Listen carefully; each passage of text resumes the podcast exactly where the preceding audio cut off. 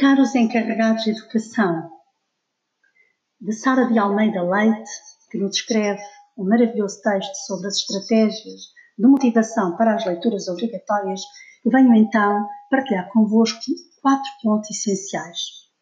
A compreensão do que se lê, segundo esta estudiosa, depende de uma série de fatores, desde o nível de conhecimento do leitor, o tipo ou género de texto, o vocabulário, o estilo do autor, entre outros.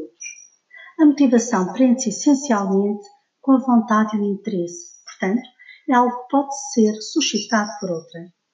São muitas as pessoas que descobriram o prazer de ler graças às sucessivas recomendações por parte de amigos que souberam motivá-las através de incentivos vários, suscitando nelas curiosidade e desejo de descobrir os mundos que os livros encerram. O primeiro ponto é de demonstrar interesse pelo texto.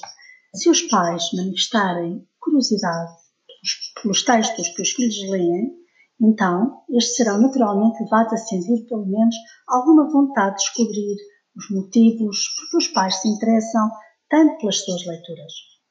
No ponto 2, temos uh, o demonstrar o interesse pela opinião dos jovens sobre o livro. Como se sabe, tempo é o melhor que os pais podem oferecer aos seus filhos.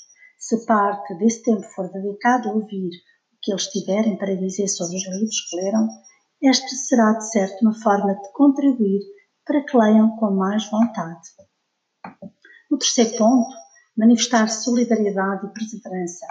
Outra estratégia que os pais podem usar é mostrar aos filhos que também eles têm de fazer leituras obrigatórias e lidam com isso com confiança. Se confessar ao seu filho que nem sempre lhes apetece ler, mas ainda assim se empenha em criar momentos tranquilos para ler até ao fim, estará a transmitir-lhe a sua determinação e o seu otimismo. No último ponto, que é o quarto, temos que criar um bom ambiente. Quanto mais ansiosos os pais se mostrarem perante a falta de vontade dos filhos para ler, pior. Em vez de ficar preocupado ou irritado com o facto de a criança se recusar a pegar nos livros, faça um esforço para se manter calmo e demonstrar e demonstre estar do lado do seu filho e não contra ele.